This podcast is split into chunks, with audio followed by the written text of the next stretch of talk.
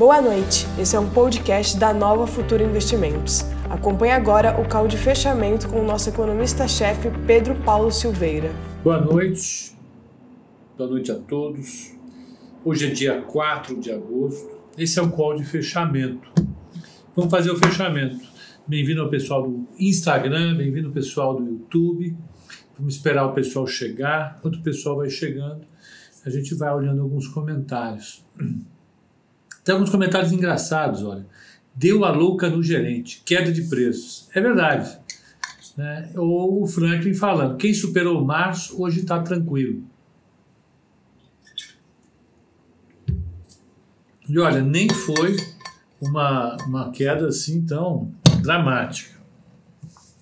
Eu acho que foi uma queda chata, né? Claro, todo mundo comprado, não é bacana ah, ver queda, ninguém gosta, mas né, vamos lá, tá aí, veio uma queda, tá entrando, já tá entrando aqui, ok, todo mundo aí, tá chegando o pessoal no YouTube também, fazendo aquela horinha antes, né, calma, vamos começar já, atualizando ali, atualizando a colar, vamos lá, vamos começar, já tá ali, o pessoal do YouTube já tá lá também, então vamos, vamos começar, né? Vamos começar. O que aconteceu hoje? Primeiro, vamos começar lá fora. Lá fora, o mercado operou com algumas dúvidas no início do dia e depois veio bem. O mercado fechou em alta nos Estados Unidos. Uh,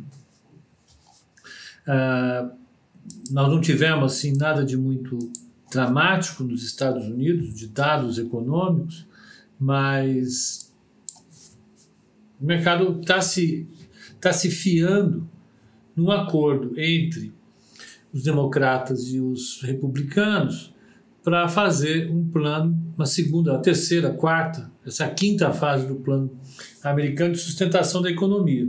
Colocar mais, pelo menos mais um trilhão de dólares na economia americana, através de um pacote de ajuda bastante amplo.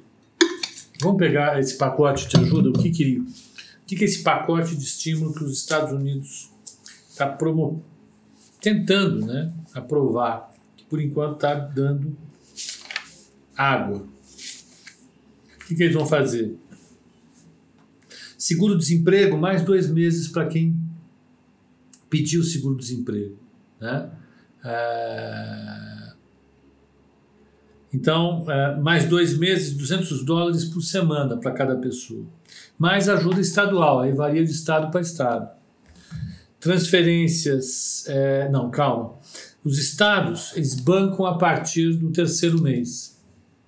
Transferência, para quem ganha até 75 mil dólares, eles vão transferir 1.200 dólares mais 500 dólares por dependente, no limite de 6 mil dólares por mês. Ah, bom, eu queria ser um, um desamparado nos Estados Unidos, já pensou? Educação vai receber 70 bilhões de dólares para o ensino básico e fundamental. Né? Até o segundo grau, não sei como é que chama mais, é fundamental, é. é 29 bi para as universidades e 5 bi para um fundo misto. Detalhe, o Trump quer que dois terços disso seja só para as escolas que voltarem com presencial. Quase não é teimoso esse homem, não. Ele quer impor as regras sanitárias de qualquer maneira. E o judiciário, eles querem que o judiciário é, federal centralize todas as discussões a respeito dos danos causados pelos, pelas quarentenas. Né? Então, tem vários processos, muita gente transferindo para o Estado os prejuízos ocorridos durante a quarentena. Ah, e isso, bom, os Estados Unidos ele é um país que realmente as coisas se resolvem na justiça todo mundo vai para a justiça. Então eles querem que a, a, a União é, coordene essa, essa parte. Né? E é, na parte de cuidados, de healthcare, cuidados médicos, eles vão transferir 17 bilhões para os estados fazerem testes e é, tracing, né? É, ver onde as pessoas que estão contaminadas estão, garantir que elas façam quarentena e assim por diante. Quem estiver contato, deixar todo mundo afastado. É, esse pacote é crucial para manter o otimismo do mercado e ele estava meio engasgado, porque os democratas não querem esse pacote, querem um pacote mais, mais amplo. E o Trump diz que não, aquela briga, etc. e tal. Aí vai. Então, olha, saiu agora no Profit Chart que o Trump diz que o próximo payroll vai trazer números muito, muito fortes. Ele é um cara fantástico. Vamos para frente. O que, que teve lá fora nos Estados Unidos? Olha, vamos rememorar. A produção industrial aqui caiu apenas 9%, quando esperado era 10%, ano para ano subiu 8,9% no mês, contra uma expectativa de 7,7%. Paulo Lavaioli está perguntando: será que já posso vender a casa para comprar Cogna? Paulo, se você fizer isso. Não, você não vai fazer isso. Não faça isso em hipótese alguma. Isso é doideira. Calma, vamos chegar em próton. Uh, os dados de atividade econômica nos Estados Unidos vieram bem. A produção, os pedidos de, de, de, de seguro, pedidos industriais, as encomendas à indústria, é, subiram 6,2 em junho, né, foi, foi um número forte. Então, é, foi tudo bem lá. Então, os Estados Unidos teve um fechamento em alta. Mais uma vez, o Dow Jones fechou com alta de 0,62, o S&P 500 com alta de 0,36 e, e o Nasdaq com alta de 0,35. O petróleo fechou a 41 dólares e 53 centavos. E o Brasil? O Brasil derreteu. Derreteu, derreteu. Ele fechou até mais bem comportado, mas ele caiu bem. Eu não estou, eu não dividindo a tela com o pessoal. Olha, isso é um crime. Vocês me desculpem. Vocês não, porque vocês são bem comportados. Agora, o pessoal ali do YouTube, se você não compartilha a tela, é, você pode sofrer um atentado. O Ibovespa caiu 1,57. 1,57. Ah, o, o, o, o, índice fechou a 101,215. Mas ele chegou a, a, a beliscar alguns números abaixo do, do 100 mil. Não, não bateu. A 100.004 bateu. 100.004. O mini índice foi abaixo do 100 mil. Quer ver? O mini índice fechou, dado índice, Ó, fechou com 1,26 de queda, está 101.800 pontos. Ele chegou a bater 99.950. É. Duro, né? A turma teve dor de barriga hoje, a turma ficou preocupada. Já estava pensando, já estava fazendo conta com os lucros do mês, mês de julho foi dinheiro para tudo quanto é lá, todo mundo feliz, contente. Mês de agosto começa azedo assim turma já tinha encomendado um monte de coisa, querendo gastar o dinheiro que ainda não ganhou, mas que estava quase certo que ia ganhar, e vem essa queda, deu um susto na turma, deu um susto. Mas é assim mesmo. Olha, essa, essa queda não significa absolutamente nada para o que a gente está discutindo. Absolutamente nada. Né? Ah, ah, o mercado ele ele tem uma tendência de longo prazo, né, que pode ser de alta ou de queda, mas ele faz uma flutuação intensa em torno dessa tendência. Ah, num, num, artigo do Gustavo Franco, logo depois que, que, teve o plano real, e ele foi um dos caras cruciais para o plano real, para a nossa moeda, ele é com certeza um dos autores que mais merecem a, a, paternidade, ele fala, ele vai falar sobre o câmbio, ele fala sobre bananas. Né? Ele fala, a mercadoria que ele cita é a banana. É, então, se você pegar, se você pegar a, a, a, os preços das bananas, elas oscilam sempre. Toda semana a banana está oscilando. A bolsa também é assim. Né? Por que, que oscila tanto? É porque nós temos várias informações sendo trocadas o tempo todo. E como nós trabalhamos com base em informações, e as informações em algum momento elas contradizem as informações que nós tínhamos no dia anterior, a bolsa oscila. Né? O, o, um dos setores que mais apanhou hoje foi de bancos, e de bancos, em particular, o Itaú. Vamos pegar o Itaú, Itube. Itube 4. Itaú caiu 5. 5 e 68. É uma das maiores empresas do Brasil, hoje ela caiu 5,68. Por quê? O mercado viu os números do Itaú e falou: Meu Deus, né? o que está acontecendo? E o Itaú é claro, o Itaú foi claro na, na, na conferência dele: olha, nós temos inadimplência, a gente vai jogar inadimplência no nosso balanço. Tem jeito. Por que, que tem inadimplência? Porque os clientes do Banco Itaú são empresas e famílias. As empresas estão tendo perda de receita forte e as famílias estão tendo uma queda de renda forte. Ou porque as famílias são donas dessas empresas e como essas empresas têm queda das receitas, os dividendos das famílias vão cair, né? o dono do restaurante, o dono da loja no shopping, né? o dono de um, de, um, de um comércio que fica fora do shopping na rua. Foi a, a Claro, Claro falhando novamente. E a terceira vez nessa. Ontem falhou, hoje falhou de manhã de novo. Né? O que será que aconteceu? Vamos, vamos voltar. É, quem caiu foi a Claro. Claro. Eu estou sentado. Pronto. Vamos continuar. Voltou. Então vamos lá. Voltou. Cachacina, não tão cachaça, não. Não, não dá. Vamos, vamos seguir adiante. Então o Itaú, o Itaú teve, né? O, o banco, ele tem, pela natureza dele, eu expliquei isso ontem aqui, já tinha explicado anteriormente, o balanço do banco reflete de maneira muito intensa os problemas que a sociedade tem, ou as empresas, que têm uma interrupção abrupta do seu fluxo de caixa, elas param de vender, param de receber, né?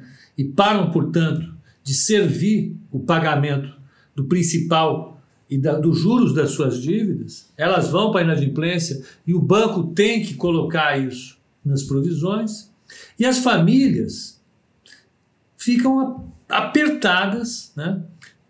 tendo desemprego, tendo queda da sua renda quando é um profissional autônomo, né? se é um taxista, a pessoa fica sem, ficou sem, sem receber, a queda, a queda da receita dos taxistas foi uma coisa violentíssima, todo mundo é de casa. Ah, ah, então, os profissionais liberais também têm essa queda na renda, médico, dentista, né? todos eles têm, né? Ah, quem faz marceneiro, eletricista, todo mundo, e passa inadimplir. Então, a carteira do banco é muito sensível a isso. Né? Você tem diversos economistas, diversos economistas que se dedicaram a esse tipo de, de, de, relação entre a qualidade da carteira dos bancos de um lado e o nível de atividade do outro.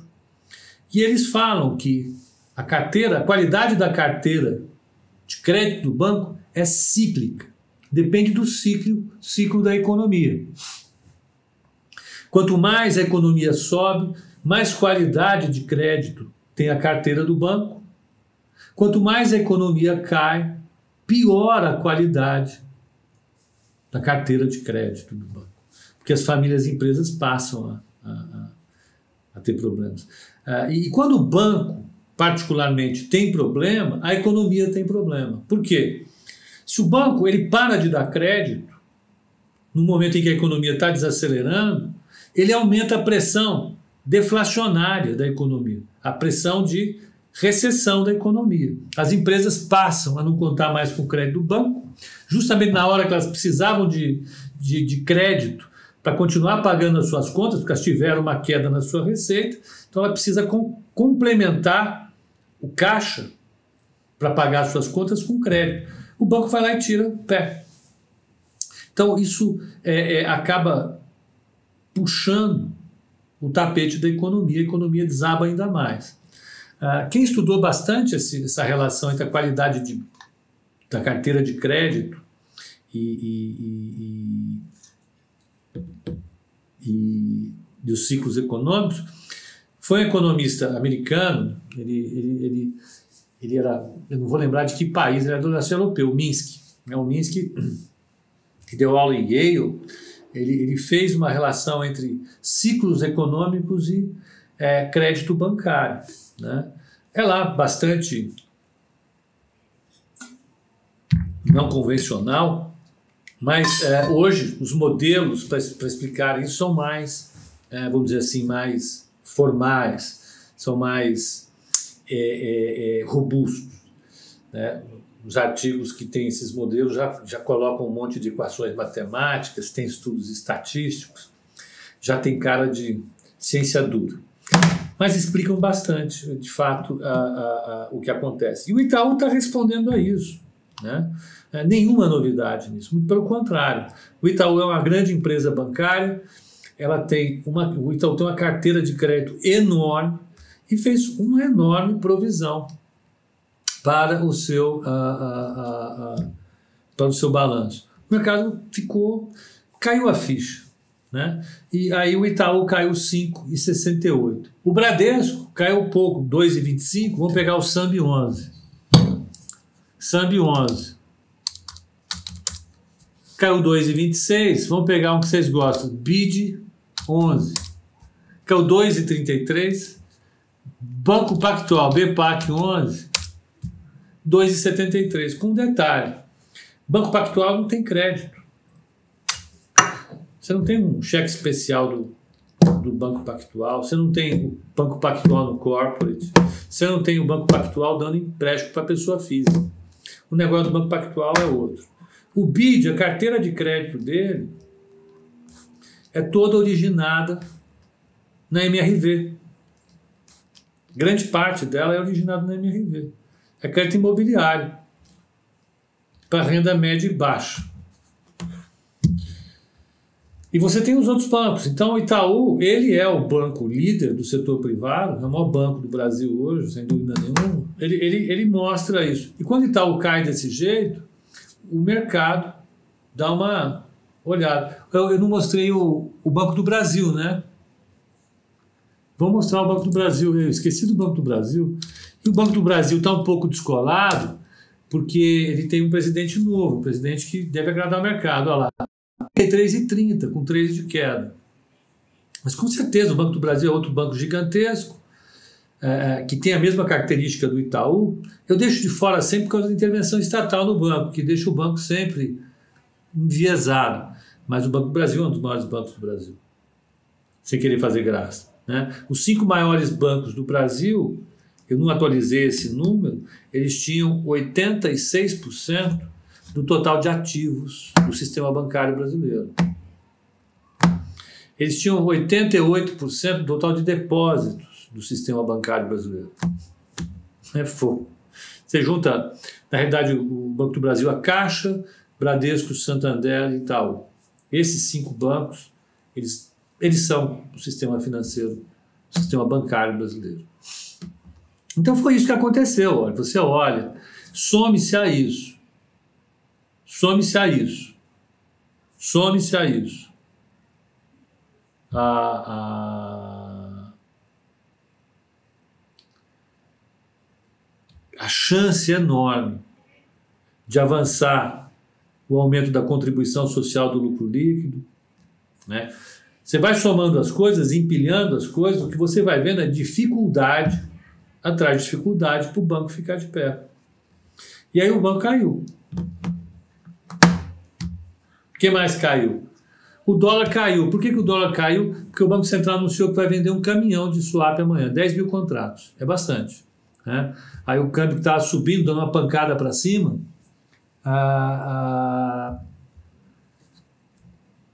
virou e começou a cair bem. Está com 0,55 de queda, que é abaixo de 5,30. Mas o Banco Central precisou peitar o mercado. Falar, espera, dá um tempo. O dólar caindo no mundo inteiro, vocês aqui comprando dólar, que é um banco tarado. Calma. Uh, o Banco Alfa fechou bem hoje, hein? O Banco Alfa, o Banco Alfa é o Banco Luiz Faria, né? O fundador do Banco Real, um dos melhores banqueiros do Brasil. É, faz tempo que eu não acompanho o Banco Alfa porque ele não tem liquidez, né? O doutor Aloysio é um banqueiro e tanto. Mas vamos continuar com a nossa história, que eu já estou dizendo o assunto de novo, de novo. Taxa de juros, dei um F27, longo, é, subiu 13 pontos, foi para 6,19, depois de bater aquele 6,03 ontem. Subiu um pouco, mas vai cair. Pode deixar que isso vai cair. E, uh, por fim, vamos pegar as blue chips. Ó, Ambev caiu 1,24, Bradesco caiu 2,25, Petro ficou no 0 a 0. Será que está certo isso? Petro, Petro 4, 0 a 0, 21,80. Vale caiu 1, não, subiu 1,06. Vale fechou em alta. Vamos pegar as maiores altas e as maiores baixas do índice. Falei bastante, né? Eu falei, que horas são? Ah, 18h33, o pessoal falei 20 minutos. Aí vamos correr, porque. Então lá, eu estou muito prolixo, vocês me desculpem. Altas do índice, vamos ver quem subiu. MRV subiu 1,25, Vale subiu 1,06, VEG subiu 0,95, Ipera 0,86, Natura 0,79, Gerdau 0,46, Taesa 0,35 e Sul América, é uma grande empresa, uma excelente seguradora, subiu 0,33, é uma empresa de valor. Empresa de valor é uma empresa que tem uma taxa de crescimento estabilizada, não cresce, ela cresce a mesma taxa no longo prazo. Então, ela não tem mais mercado para ganhar, ela já dominou o mercado dela, já cresceu o que tinha que crescer e está ali. XP prevê é, Bolsa 110. O que você acha? Yuri, eu vou citar um, um amigo, foi, antes dele fazer, né, ele virou meu amigo, ele foi meu consultor, Dionísio Dias Carneiro. Ele falava o seguinte: fundador da PUC, da, da economia da PUC Rio, só isso, só isso. Deu aula para esses economistas que conhece aí, o Armínio. O economista falava o seguinte: olha, se você for dizer quanto não diga quando. Mas se você for dizer quando, não diga quanto. Agora, está proibido dizer quanto e quando. Então a XP diz que a bolsa é 110 mil. E você o que acha? Quando?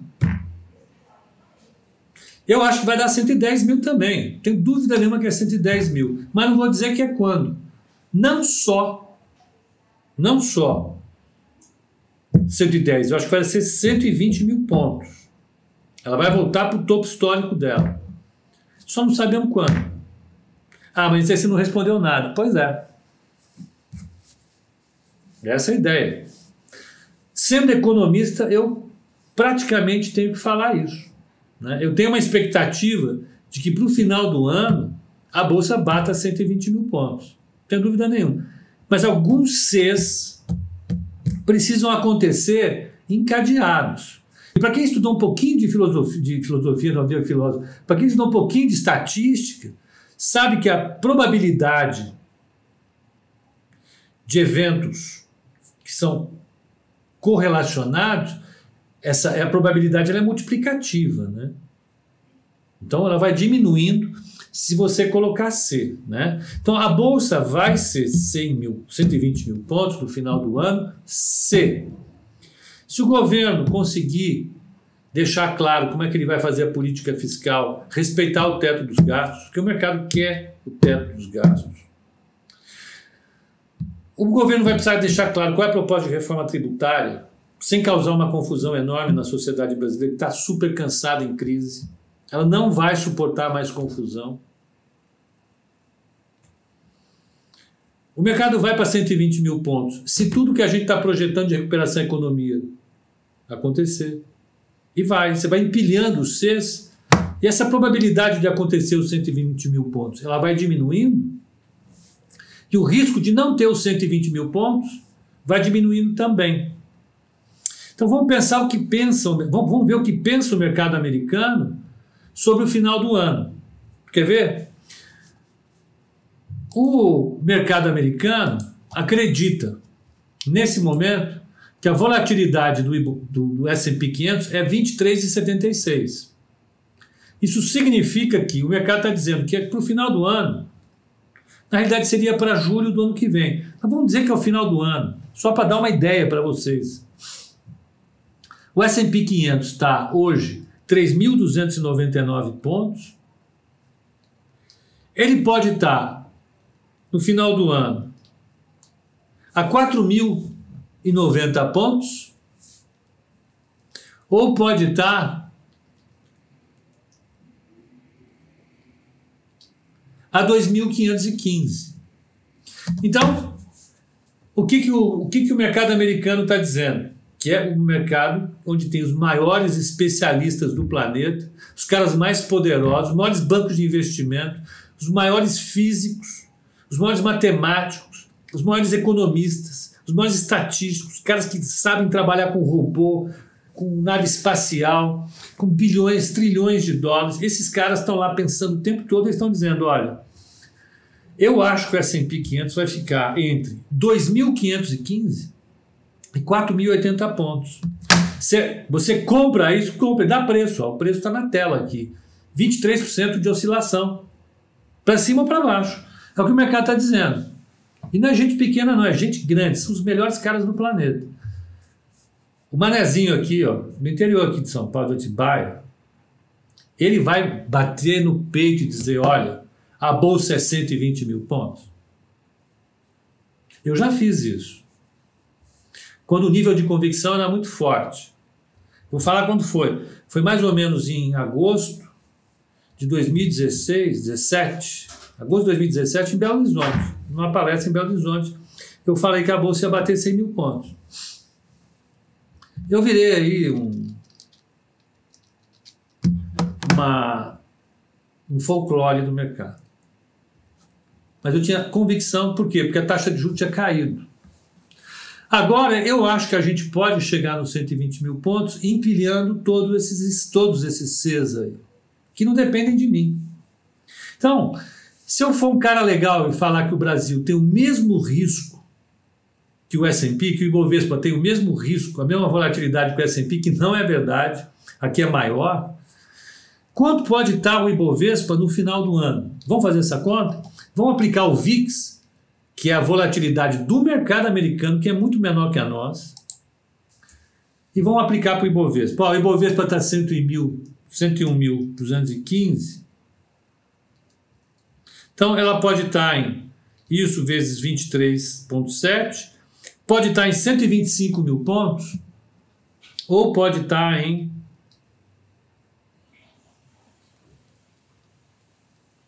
oitenta e um mil pontos. Esse é o meu universo de possibilidades para o Ibovespa no final do ano. Né? O que ah, ah, ah, o que o, o, o, o VIX está dizendo para a gente é que o Bovespa pode estar entre 82 mil pontos e 125 mil pontos. Esse é o jeito certo de fazer. Por que, que é o jeito certo de fazer? Porque quando você olha o VIX, o VIX é operado no mercado americano, tem preço para ele.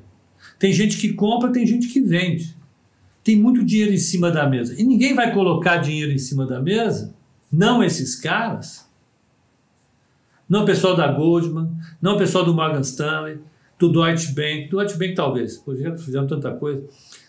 Eles vão, do JP Morgan, esses caras vão apostar milhões de dólares em algo que eles de fato estão avaliando com muita seriedade. E o que eles estão dizendo é o seguinte: olha, a bolsa vai estar entre 120, entre 80, 81 mil pontos e 125 mil pontos. Esse é o jeito correto para falar. Ah, mas aí é fácil. É fácil. Só que eles põem dinheiro em cima da mesa. Tem gente que compra esse VIX. Olha, estou comprando. Né? Analistas sensatos da, D, da, da B3 estão tá falando, pode subir, mas pode cair. Pode, pode ficar de lado. Pode, exatamente isso. Porque o jeito certo de falar, tudo que a gente está falando aqui, na verdade, se você for um economista que segue né, aquilo que aprendeu no manual desde o primeiro ano de economia, você sabe que esses que essas projeções elas não são determinísticas. Quando a gente faz uma projeção, nunca ela, ó, eu estou vendo aqui o Ibovespa vai bater 110 mil pontos no dia 31 de dezembro. Não. O que você faz é uma estimação com base em um modelo que te apresenta um intervalo de possibilidades. Olha, o Ibovespa vai estar entre esse número e esse, com tantos por cento de probabilidade. Esse número que eu dei aqui, de 81 mil a 125 mil pontos, é com 99,9% de probabilidade. Vai estar nesse intervalo. Só que esse intervalo não é operacional para você, né? Você imagina o Vitor Pellegrini está dizendo: manda um abraço para meu pai Nelson. Ele é seu. Ô, como vai, Nelson? Um abraço para você. Cuidado, ó. Dia dos Pais está chegando. Cobra do Vitor aí um, um almoço legal no domingo. Né? Então, é, o jeito certo de um economista projetar o futuro é esse. Olha, com base nos nossos modelos aqui, valuation, etc. e tal, e os riscos que a gente tem associados, existe uma probabilidade de 97,5% ou de 99%, 99,5% de que o Ibovespa fique entre 82 mil e 125 mil pontos. Ah, mas aí, meu, ou eu fico milionário ou eu quebro de vez. É, mais que isso eu não consigo fazer. Então eu acho que é possível estar em 110 mil pontos mesmo. Ó, se eu usar o VIX, está aqui, feito nessa HP aqui. Isso é um instrumento do século passado. Estará aí com 100% de probabilidade. Então pode ser que esteja certo, sim. Obrigado. Então vamos falar, falamos das maiores altas, vamos falar das maiores baixas do índice. Brasil, falei demais, né? Como eu falo? Eu vou te falar uma coisa. Eu passo o dia inteiro calado também. Ó, a Cogna caiu mais 6%. Tá com essa história da Cogna, viu? Itube, 5,68. CVC, 5,35. Cielo, 5,19. Só pancada. Itaúsa, claro. O portfólio dela é quase Itaú, 4,67. Lojas Renner, 3,65. É, é, Intermédica, 3,19. E BBAS, 3. Banco do Brasil, 3,06 de queda. Foi realmente um dia de pancadaria, no, principalmente em bancos, viu? Principalmente em bancos. Como é que a carteira se comportou hoje? A carteira respondeu ao que a gente queria. Né? Eu acho que quem assistiu o código de fechamento ontem ouviu falar que a carteira teria um pouco mais de valor do que puramente de growth.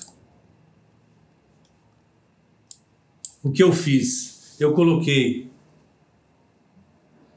eu coloquei na carteira 54% dela com crescimento, com valor. O que, é valor? São empresas que já estão estabilizadas, são empresas que já conquistaram o seu mercado e que tem uma taxa de crescimento dos lucros que é ali, não vai ter muita novidade. Mas são empresas parrudaças.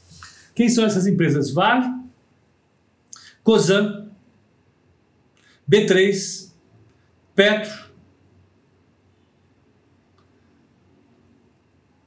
e VEG. Se somarem essas empresas, dão 52%. O resto é growth, é crescimento. Empresa que pode dar uma pancada para cima, porque as taxas de crescimento dela ainda estão tão fortes. Ela tem uma projeção de crescimento dos mercados, do faturamento, do EBITDA, uh, dos lucros. Né? Aí havia varejo, COSAN, uh, não, Via Varejo, Magazine, Ezetec, Cirela e Beethoven. Essas são as empresas. E como é que ela, que ela se comportou hoje? Olha, olha que interessante. Quem andou mais, quem caiu menos que o índice hoje? Quer ver que interessante? Olha, Vale, B3, Petro e VEG caíram menos que o índice. Elas foram amortecedor da carteira. A, a, a Via Varejo e a Magazine deram uma subida, porque elas são, assim, bem, bem, bem. Uh, uh, uh, ao gosto do mercado, o mercado adora. Mas o resto andou fazendo exatamente o que a gente gostaria que elas fizessem, amortecessem o, o, o, o, o barco. Como é que ficou então a carteira? A carteira que é 1,22 contra o Ibovespa de 1,57, ela ganhou um alfa de 0,35.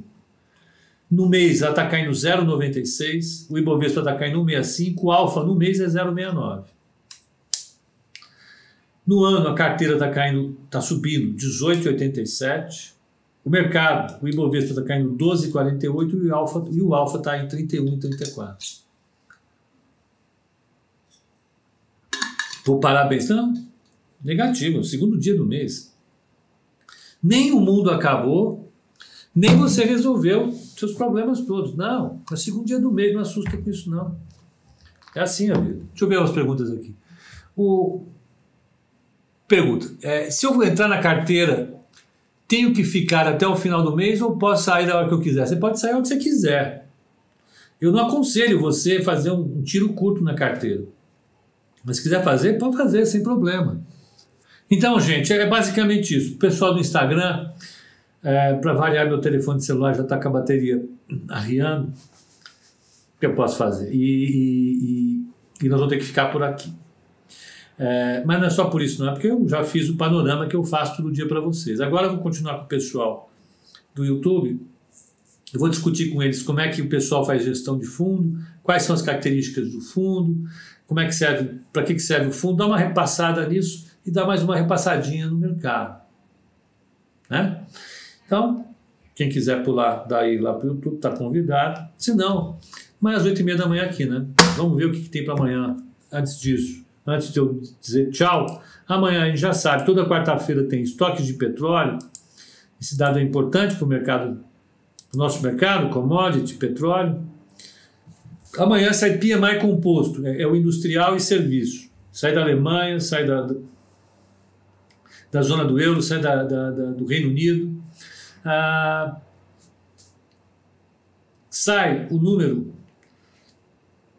ADP. O que, que é isso?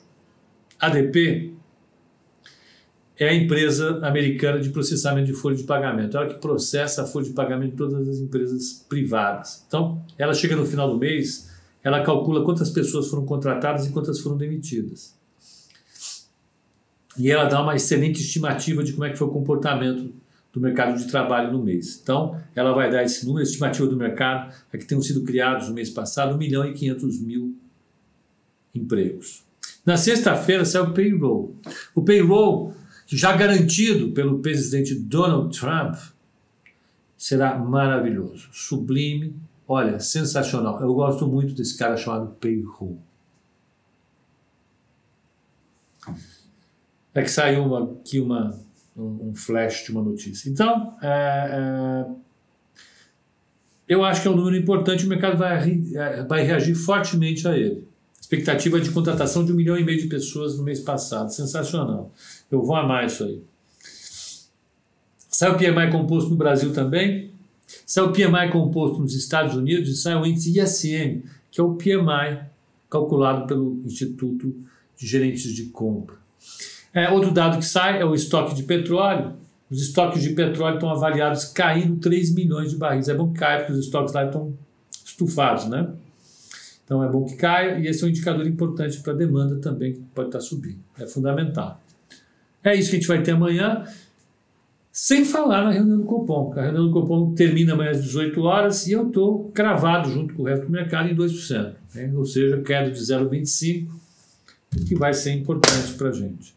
Então, gente, olha, um, bom descanso para vocês e até o código de abertura amanhã às 8h30, tá bom? Até lá.